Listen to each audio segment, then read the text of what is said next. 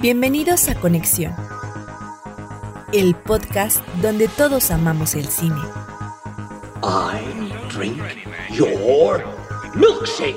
¿Y te gusta la mota? Digo, la música. Do or do not. There is no try. A mí las brujas no me dan miedo. Y lo que me dan miedo son los hijos de puta. Get away from her, you bitch! Gentlemen, now you have my attention. Hola, ¿qué tal amigos? Mi nombre es Iván Belmont y en esta ocasión les estaré platicando un poco sobre las películas que he tenido oportunidad de ver en esta nueva edición del Festival Internacional de Cine de Toronto. Fuimos lo suficientemente afortunados para ser aceptados por parte de este prestigioso festival como parte de los medios acreditados para el mismo.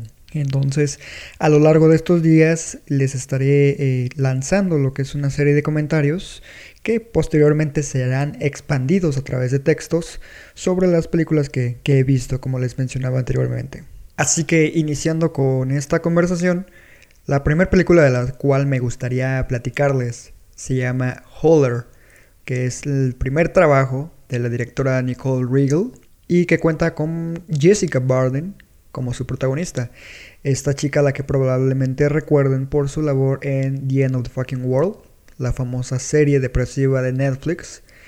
Y aquí ella interpreta a una chica llamada Ruth, que vive en el sur de Ohio, en un poblado que básicamente se encuentra al borde de la desaparición. Básicamente solamente cuentan con una fábrica, la cual es la fuente de ingresos de todo el pueblo. Ella junto con su hermano laboran en dicho lugar y básicamente son una familia de escasos recursos como toda la comunidad que le rodea. Para su fortuna o no, es aceptada en cierta universidad para poder continuar con sus estudios. Esto la va a llevar a considerar si inscribirse o no, dado que los estudios universitarios en Estados Unidos no son nada baratos. Por esta razón es que ella decide, con ayuda de su hermano, enrolarse en un grupo de chatarreros que tienen un negocio legal durante el día, pero una vez pasadas las noches se dedican a visitar fábricas abandonadas precisamente para recolectar materiales de forma ilegal y posteriormente venderlos para generar muchos más ingresos. Es aquí que ella se verá envuelta en un dilema personal y moral, pues por una parte tiene un vínculo con su familia que no desea romper, pero también desea tener y acceder a lo que es una mejor vida. Entonces, la trama le irá poniendo a través de una serie de predicamentos que podrán en duda su resolución sobre aquello que verdaderamente quiere lograr en su vida, ¿no? Creo que me parece una película muy interesante. Visualmente es muy bella, maneja una tonalidad muy fría, eh, casi, casi se inspira en lo que es uh, Winter's Bone, aquella película con Jennifer Lawrence. Holler, sin embargo, es una película filmada en un formato de 16 milímetros, entonces esa textura granulosa le otorga cierto sentimiento nostálgico a la locación que estamos viendo en este caso. Jessica Barden hace lo que es un gran trabajo, sin destacar realmente porque el papel tampoco es que le demande mucho, pero sí me parece una película muy interesante y un trabajo prometedor por parte de Nicole Regal, de quien seguramente estaremos escuchando mucho más en el futuro. Es por eso que considero que Holder fue un buen inicio, sin ser excelente, para lo que es el Festival de Cine de Toronto.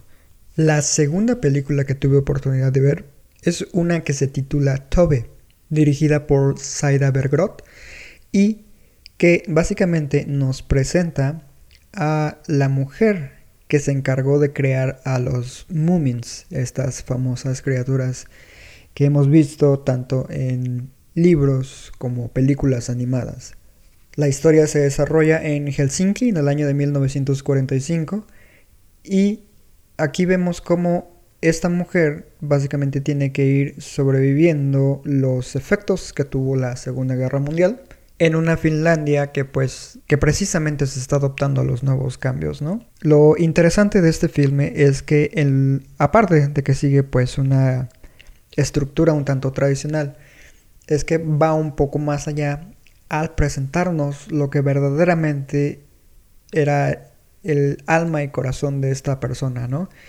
Eh, no se nos explica con lujo de detalle cómo fue que los Moomins fueron creados, sino que lo que realmente le interesa a su directora, y lo cual yo agradezco, es que se enfoque completamente en el personaje central, en esta mujer bisexual que a través de una serie de encuentros descubre amores y desamores con las personas que tiene contacto, ¿no? Algunas de ellas marcan su vida de forma irremediable y precisamente esto es lo que genera ciertos cambios en su personalidad, en su modo de vivir, en su modo de amar, vaya. Incluso en mi opinión creo que tiene momentos mucho más conmovedores, románticos y tal vez icónicos que una película similar, que en este caso vendría siendo Retrato de una mujer en llamas, sin que este sea su objetivo real. Me parece un, trabajo bastante destacable de esta directora. Su protagonista, Alma Poisty, también hace una gran labor acompañada de Krista Kosonen, quienes básicamente se roban cada segundo que ellas aparecen en pantalla. Esta relación tormentosa que tienen de amores y desamores, es precisamente el corazón de la cinta.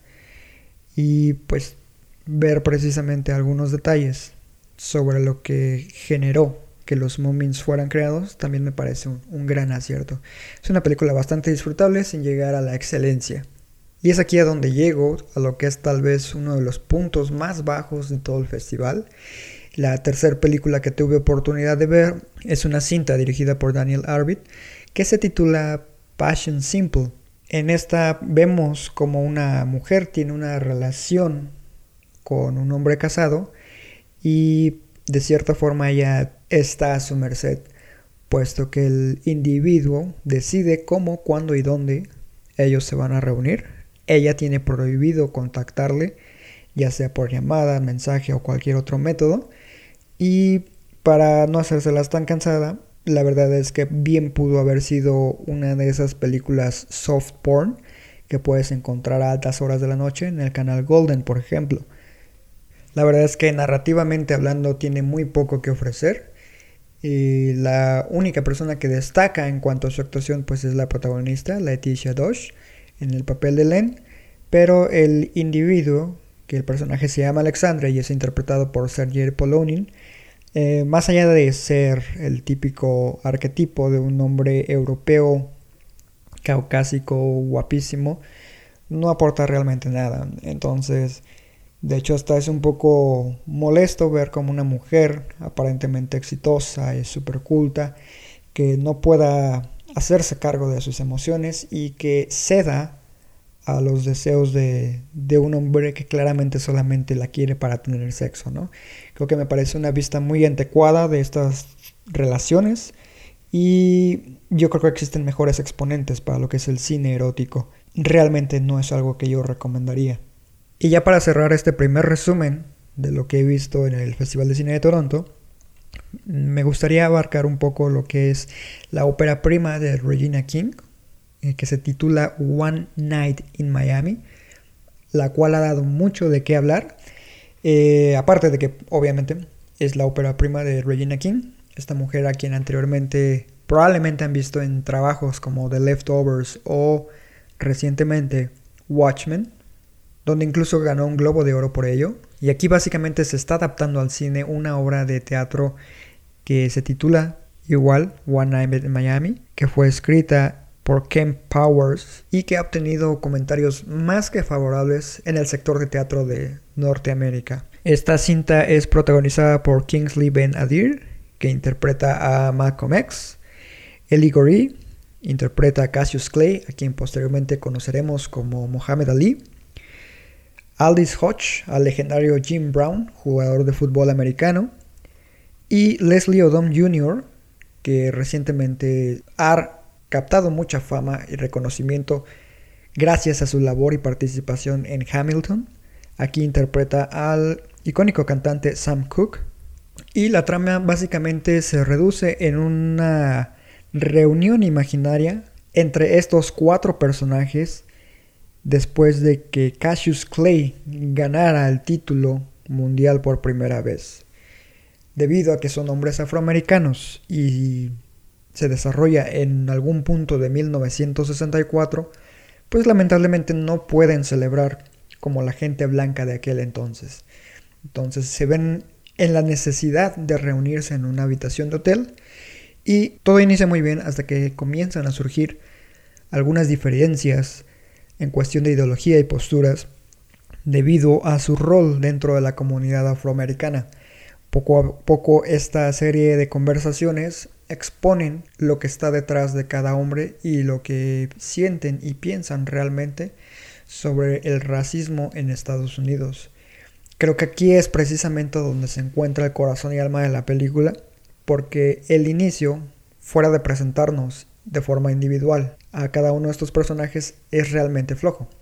Se nota que le hace falta mayor experiencia a Regina King, este es su primer proyecto, repito, pero una vez que tiene a estos cuatro hombres reunidos y sobre todo que interpretan a cuatro figuras súper importantes, no solo en la historia, sino como hombres, resulta un experimento muy interesante el verles cierta fragilidad detrás de esa máscara de grandeza que se nos ha inculcado a través de la historia. Y tomando en cuenta todo lo que ha ocurrido a lo largo de este año, como los asesinatos de algunos hombres afroamericanos a manos de precisamente fuerzas policiales de ley en Estados Unidos, eh, creo que su relevancia es más importante que nunca.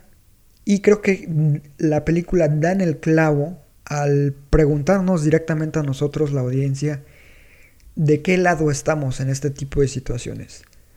De los que no hacemos nada y permitimos que se sigan llevando a cabo este tipo de atrocidades a diario mediante nuestra inacción, o de los que están dispuestos a quemarlo todo para que su voz sea escuchada. Es un ejemplo que estamos viendo hoy en día en nuestro país con esta situación de los feminicidios. Entonces, creo que podemos ser un poco empáticos con esta situación y analizar lo que nos puede dejar un, trabajo como el que Regina King nos ha presentado con esta película. Definitivamente creo que a pesar de no ser una obra excepcional, sí es importante checarla en cuanto tengan oportunidad en su corrida de cines comerciales. O en este caso, cuando sea estrenada a través de Amazon Prime, dado que ellos poseen los derechos de distribución. Y con esto cierro este primer resumen. En los próximos días estaremos lanzando algunos comentarios adicionales sobre las muchas otras películas que he estado viendo y como les comentaba posteriormente serán expandidos un poco más con textos y análisis más a fondo. Espero esto haya sido de su agrado. Recuerden que pueden leernos en conexión.com.mx y encontrar nuestro contenido en redes sociales en Conexión Cine, tanto en Facebook, Instagram y Twitter. Sin más por el momento, me despido y recuerden que amamos el cine.